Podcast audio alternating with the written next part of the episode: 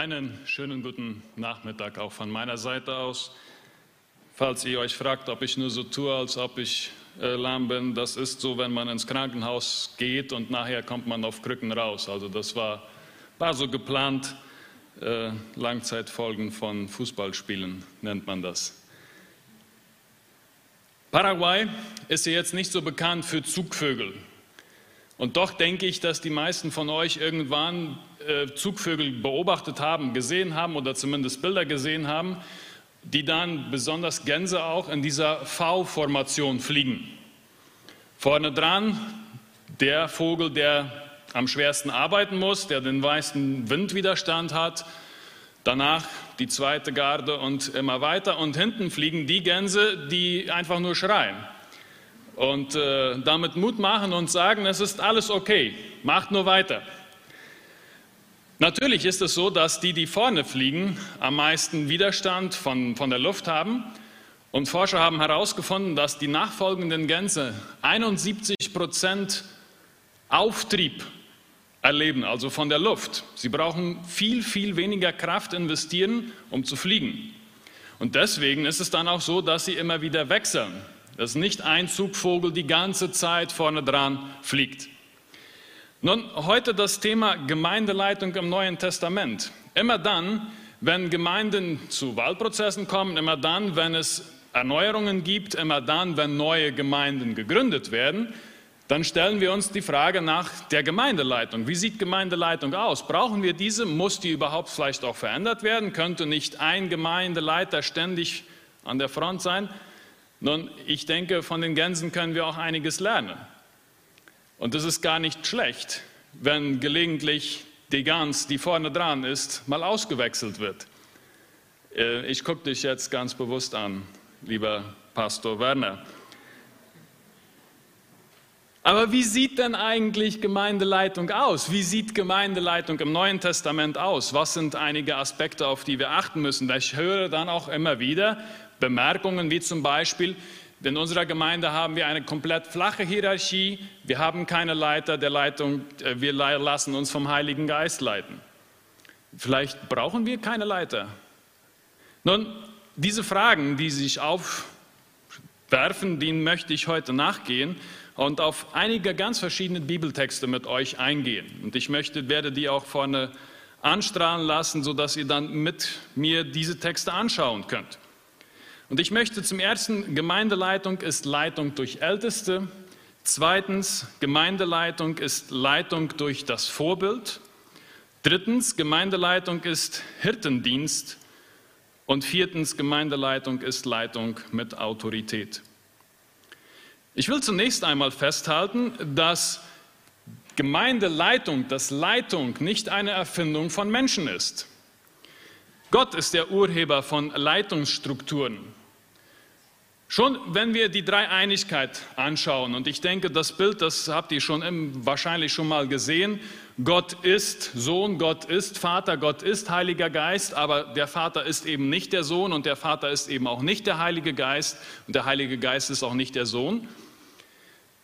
Das ist ein Versuch, die Dreieinigkeit darzustellen. Und doch gibt es auch innerhalb der Dreieinigkeit eine Hierarchie. So ist zum Beispiel Jesus nicht gestattet, die Stunde zu wissen, wann er wiederkommt. Das weiß nur der Vater. Er und der Vater senden den Heiligen Geist. Es gibt eine gewisse Hierarchie. Nun kann es wahrscheinlich sein, dass gewisse Leute, wenn sie den Begriff Hierarchie hören, den ganz mit negativen Gedanken verbinden. Hierarchie, das heißt, einer hat das Sagen, alle anderen haben zu folgen. Es geht gar nicht darum, es geht nicht um Abwertung, um und-oder Strukturen, sondern es geht um die Verteilung von Aufgaben und von Verantwortung, wenn ich den Begriff Hierarchie brauche. Und das sehen wir ja auch, wenn wir eben gerade dieses, diese Beziehung innerhalb der Dreieinigkeit uns anschauen. Die Hierarchie gibt es übrigens auch in der Engelwelt. Sie ist absolut nicht negativ belastet. Und Gott hat auch Mann und Frau in einer Zuordnung zueinander geschaffen. Es geht um die Verteilung von Aufgaben und Verantwortung. Und dann lesen wir plötzlich, so wie aus dem Nichts, in 1. Mose Kapitel 50, Vers 7, dass da auf einmal die Ältesten erwähnt werden. die Ältesten seines Hauses und die Allerältesten des Landes Ägypten. Und dann beauftragt Gott Mose, das Volk aus Ägypten herauszuführen, und er weist Mose an, die Ältesten zu versammeln. Es gab diese Strukturen also auch im Volk Israel. Wir haben dann, wenn wir weiter durch das Alte Testament gehen, wir haben Oberste, wir haben Richter, später kommen dann auch die Priester und dann kommen die Könige. Und wir haben auch einzelne ganz charismatische Leitungspersonen, wie zum Beispiel Mose und auch nachher Josua. Also Leitung gibt es im Alten Testament und Leitung ist eine Idee Gottes. Das ist nicht eine menschliche Erfindung. Wenn wir dann zum Neuen Testament kommen, dann sehen wir zunächst einmal Jesus in seiner Beziehung mit den Jüngern. Und auch da ist eine gewisse Leitungsfunktion von Jesus zu sehen. Und ich möchte euch einladen, jetzt schon mitzudenken, wie denn diese Leitung aussieht. Es ist nicht ein, Befehl, ein Befehlen und ein Gehorchen oder irgendwie ein diktatorisches Prinzip, das da herrscht.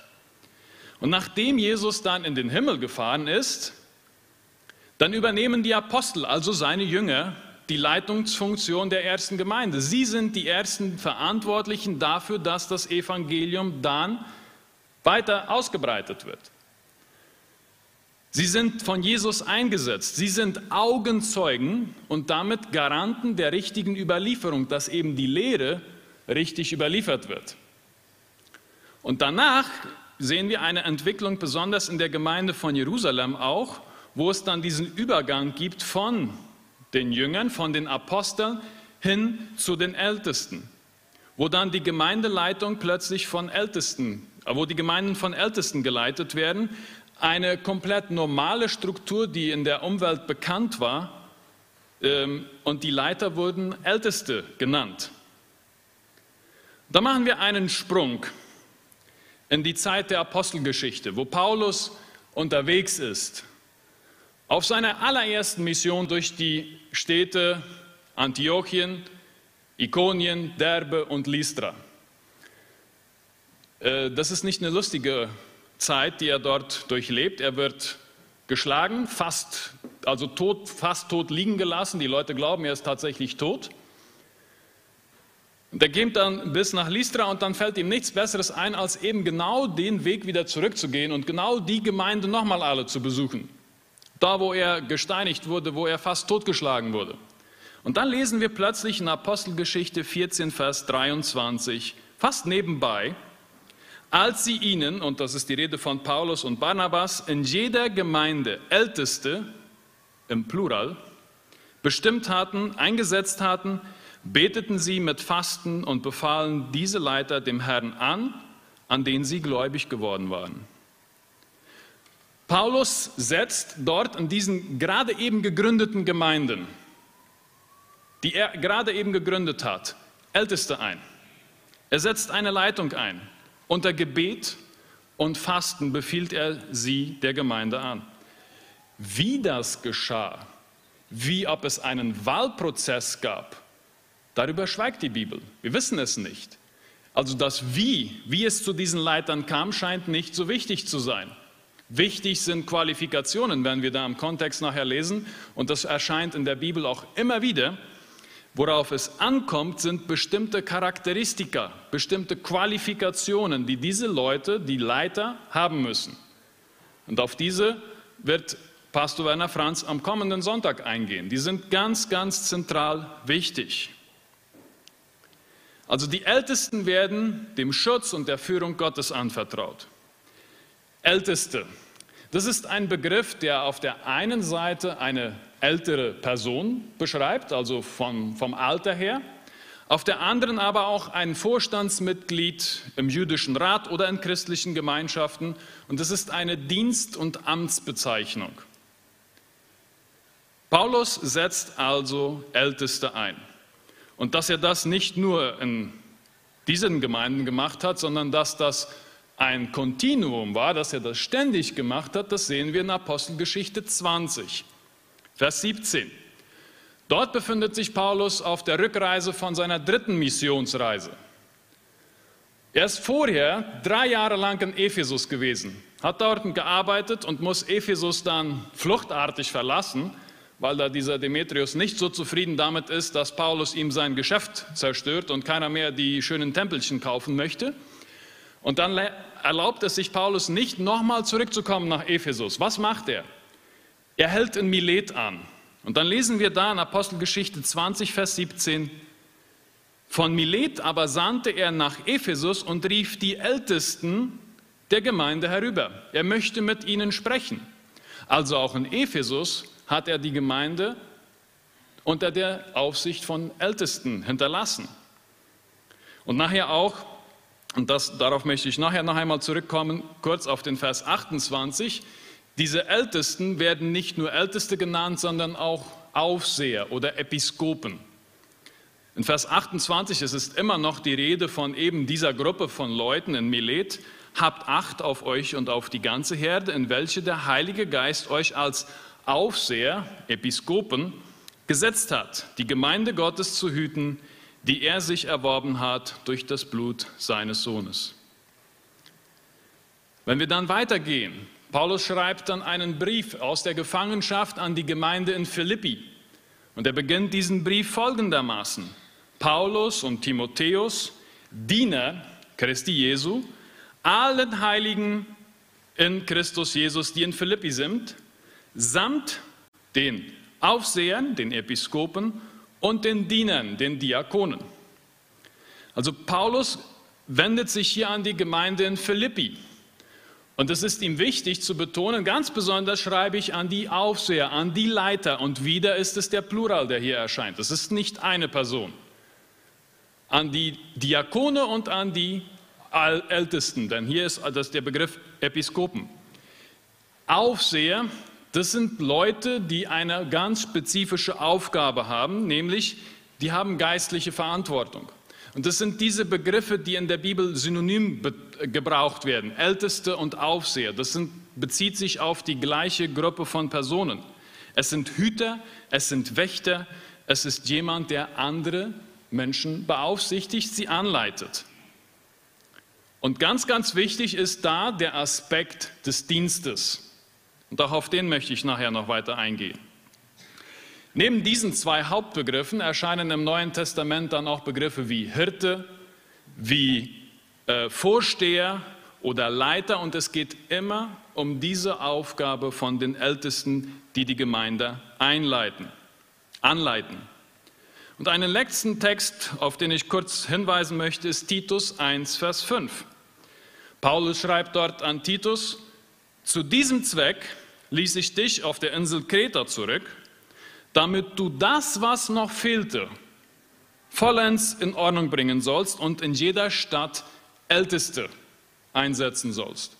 Paulus hat offensichtlich in Kreta nicht die Zeit gehabt, um sein Werk ganz voll zu vollenden, und er schickt dann Titus dahin und er hat ihn dort, beziehungsweise er hat ihn dort zurückgelassen und er sagt ihm, du hast die Aufgabe, in den Gemeinden Älteste einzusetzen, die diese Gemeinden leiten. Mir gefällt eine Struktur mit Kreisen, wo wir Jesus Christus in der Mitte haben und dann kommt der nächste Kreis, wo die Ältesten sind der nächste Kreis mit den Diakonen und dann alle Gemeindeglieder. Jesus im Zentrum, dann die Ältesten, dann die Diakone und dann die Gemeindeglieder als solche, die dann alle aktiv mitarbeiten. Es ist nicht so, dass die Ältesten die einzigen sind, die den Missionsbefehl bekommen haben. Den hat die ganze Gemeinde bekommen. Es ist aber so, dass Gemeinde eben angeleitet werden muss. Und Gemeinden im Neuen Testament werden von Ältesten im Plural eingeleitet. Und ich denke, das ist ein ganz, ganz wichtiger Punkt. Älteste müssen teamfähig sein, sie müssen zusammenarbeiten können. Und die Diakone stehen den Ältesten dabei zur Seite. Gemeindeleitung ist eine Sache von einer Gruppe. Und diese Gemeindeleitung wird dann öffentlich eingesetzt. Wie und wie man zu den Leitern kommt, da sagt die Bibel herzlich wenig dazu. Und wenn das geschieht, dann können diese Wahlprozesse von uns auch definiert werden und die können sehr unterschiedlich aussehen.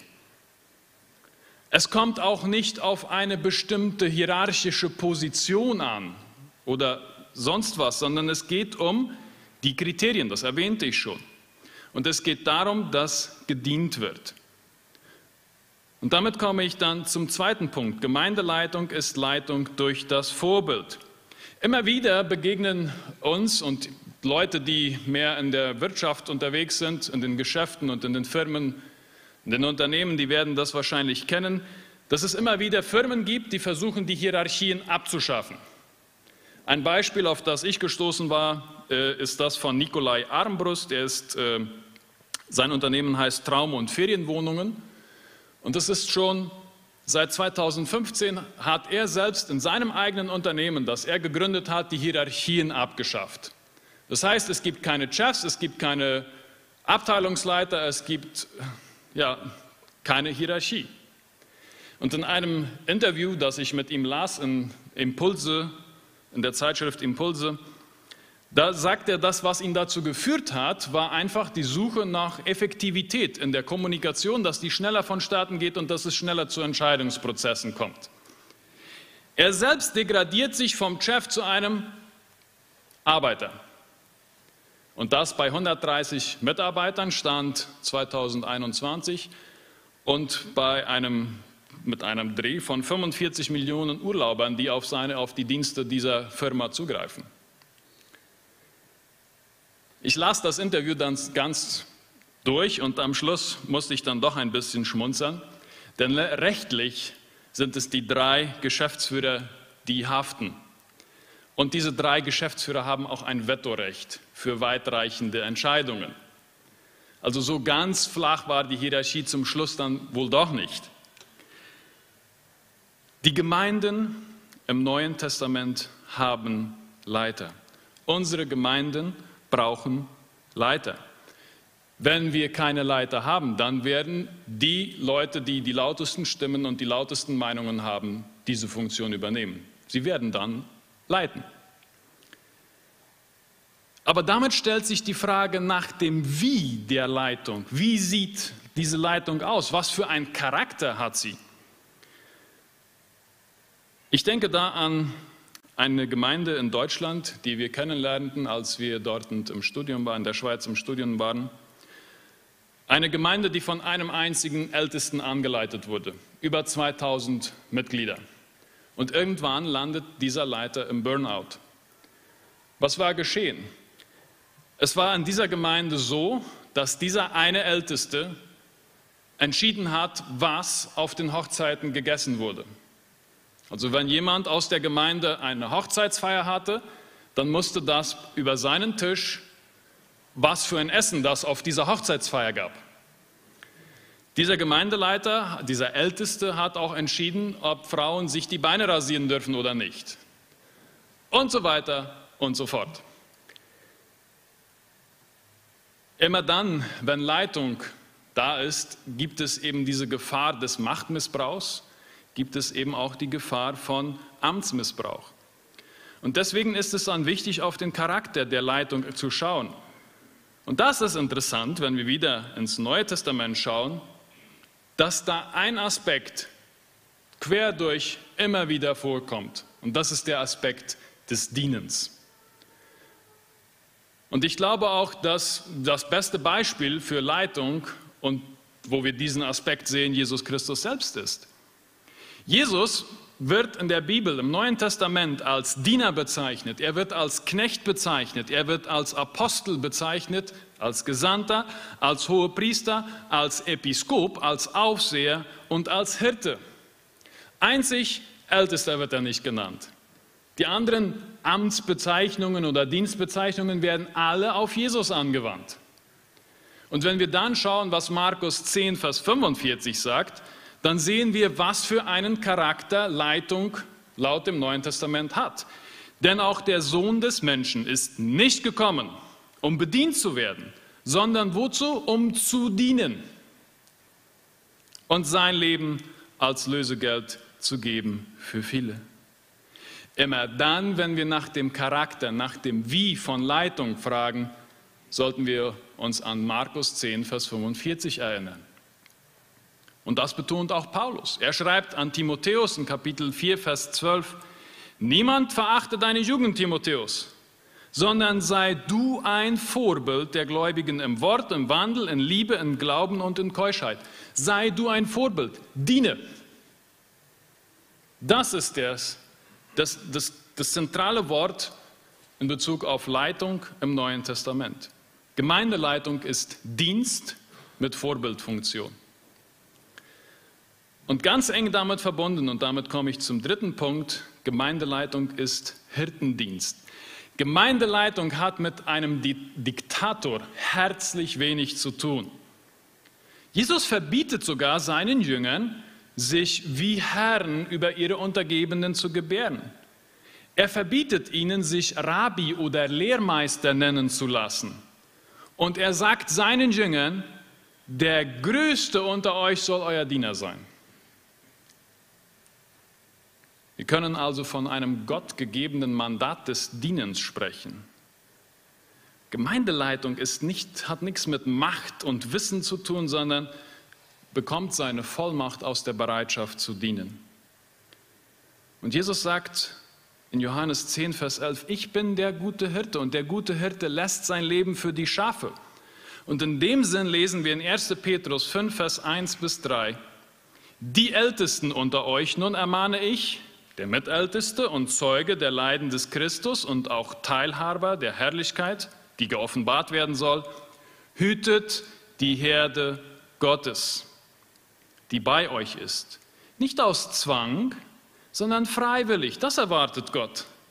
Seid nicht darauf aus, euch zu bereichern, sondern arbeitet gern, auch ohne Gegenleistung. Spielt euch nicht als die Herren eurer Gemeinde auf, sondern seid Vorbilder der Herde. Die Aufgabe der Ältesten ist es, die Herde zu hüten sie die Gemeinde, für die Gemeinde da zu sein. Es ist eine unglaubliche Verantwortung.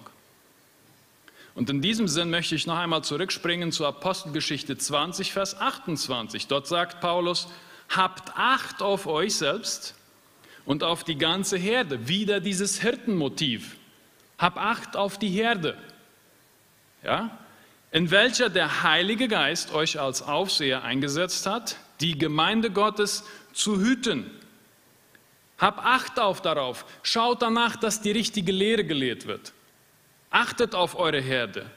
Hütet sie, weidet sie. Und damit steht die Verantwortung im Vordergrund, nicht irgendeine Position oder Macht. Den Studenten im Center sage ich manchmal, dass sie sich das gut überlegen sollen, ob sie wirklich Leiter sein wollen, ob sie wirklich Lehrer sein wollen. Und ich sage, um euch Ganz sicher zu sein, lest einmal Jakobus 3, Vers 1. Das einzige Plus, das ihr empfangen werdet, ist ein stärkeres und ein härteres Urteil. Ihr werdet mit einem strengeren Maß gerichtet werden. Das ist das Plus von Leiter sein in der Gemeinde. Es ist natürlich auch befriedigend, aber es ist eine Verantwortung. Und es geht darum, die Herde zu hüten und für sie da zu sein. Und deswegen gefällt mir auch das Bild, und das ist, denke ich, auch, wo, wo Leitung da ist, sind ja Leute da, die geleitet werden. Und manchmal braucht man ja dann diese Pyramide, die Ältesten, Diakone, Gemeinde und die Welt, also die Ältesten zu oberst. Also top-down, ja, von oben herunter. Mir gefällt da die andere Variante besser, wo das einfach auf den Kopf gestellt wird. Vielleicht habt ihr das schon mal gesehen. Die Ältesten Diakone, Gemeinde und Welt. Es geht darum, dass statt mit Gewalt mit sich gegenseitiger Unterordnung geleitet wird und wo man das, danach schaut, dass man sich gegenseitig dient. Und auch da wieder, dieses V-Format ist ja auch wieder mit den Gänsen zu vergleichen. Und das ist wieder mit, dem, mit der Pyramide, die auf dem Kopf steht. Das größte Gewicht ist ja in der Spitze, wenn wir das mal so hinstellen. Ich weiß, es bleibt nicht stehen, aber stellen wir uns mal vor. Das Gewicht ist unten. Und deswegen ist es auch gar nicht schlecht, wenn es dann immer wieder mal zu Veränderungen kommt. Dass man sich abwechselt, dass man sich unterstützt. Und nochmal, Deswegen glaube ich, ist es auch wichtig, dass Gemeindeleitung plural ist, dass es nicht eine Person ist, weil man sich da schon gegenseitig unterstützen kann. Wie ich schon sagte, wo Leitung da ist, sind auch Leute da, die geleitet werden. Und deswegen müssen wir auch sagen, dass Gemeindeleitung Leitung mit Autorität ist. Ganz sicher hat Gemeindeleitung was mit Autorität zu tun. Und auch da hat Paulus einige Worte, die uns vielleicht wichtig werden sollten. 1. Thessalonicher 5, Vers 12 und 13. Wir bitten euch aber, Brüder, dass ihr die anerkennt, die unter euch arbeiten und die die Gemeinde leiten im Herrn und die euch zurechtweisen. Und dass ihr sie ganz besonders in Liebe achtet, um ihres Werkes willen. Haltet Frieden untereinander. Und der Hebräerbrief erwähnt im Kapitel 13, Vers 17, Gehorcht und fügt euch euren Leitern, denn sie wachen über eure Seelen, als solche, die Rechenschaft geben werden, damit sie dies aus Freude tun und nicht mit Seufzen, denn das wäre euch auch nicht nützlich. Das ist ganz interessant, ja? Gehorcht euren Leitern, damit die ihre Arbeit mit Freude tun. Denn wenn sie das nicht tun, dann ist es euch auch nicht nützlich. Das ist dann äh, auch nicht so sinnvoll. Wenn wir eine Gemeindeleitung haben, und wir haben eine Gemeindeleitung, dann gehe ich davon aus, dass wir diese Gemeindeleitung in einem Gebetsprozess eingesetzt haben. Dass wir als Gemeinde, und ich beziehe mich da voll mit ein, diese Leitung in einem Gebetsprozess bestätigt haben und dass wir sie in ihre Aufgabe eingesetzt haben, unter der Leitung des Heiligen Geistes. Und dass, dass es meine Aufgabe ist, als Gemeindeglied das zu tun, was diese Bibeltexte sagen. Sie zu achten, sie zu ehren, sie zu respektieren und ihnen zu gehorchen. Wenn ich mich der Gemeindeleitung widersetze, dann muss ich dafür Verantwortung übernehmen. Die Gemeindeleitung muss für ihre Leitungsfunktion Verantwortung übernehmen und für die Entscheidungen, die sie treffen. Aber ich muss Verantwortung dafür übernehmen, wenn ich mich zum Beispiel der Gemeindeleitung widersetze. Gemeindeleiter haben von Gott die Verantwortung für die Leiter der Gemeinde übertragen bekommen. Und es ist die Aufgabe der Ältesten, Hirten zu sein. Und das ist eine dienende Aufgabe und das ist eine dienende Autorität, die sie haben, aber es ist eben eine Autorität. Kurz zusammengefasst, Gott ist der Urheber von Leitungsstrukturen. Das ist nicht eine menschliche Erfindung. Gemeinde wird im Neuen Testament von Ältesten geleitet. Gemeindeleitung ist Leiten durch das dienende Vorbild. Es hat nichts mit einer hierarchischen äh, Bestimmungsposition zu tun. Gemeindeleitung ist Hirtendienst, Achten, wachen, hüten, weiden, das sind Begriffe, die mit Gemeindeleitung in Verbindung gebracht werden. Und Gemeindeleitung ist Leitung mit Autorität. Unsere Aufgabe ist es für die Leiter zu beten, sie anzuerkennen, sie liebend zu achten und ihnen zu gehorchen. Wir als Gemeinde stehen ja im Wahlprozess, wo wir Gemeindeleitung definieren. Wir haben einen der Ältesten, den Gemeindeleiter haben wir schon gewählt. Wir müssen noch weitere Ältesten wählen. Wir müssen weitere Mitarbeiter wählen. Lasst uns als Gemeinde das ganz bewusst angehen, dass wir diesen Prozess mit Gebet begleiten, dass wir verantwortlich mitbestimmen, Gemeinde, wer unsere Gemeinde leitet. Lasst uns dann aber auch für unsere Gemeindeleiter beten und sie unterstützen. Möge Gott uns dabei helfen. Amen.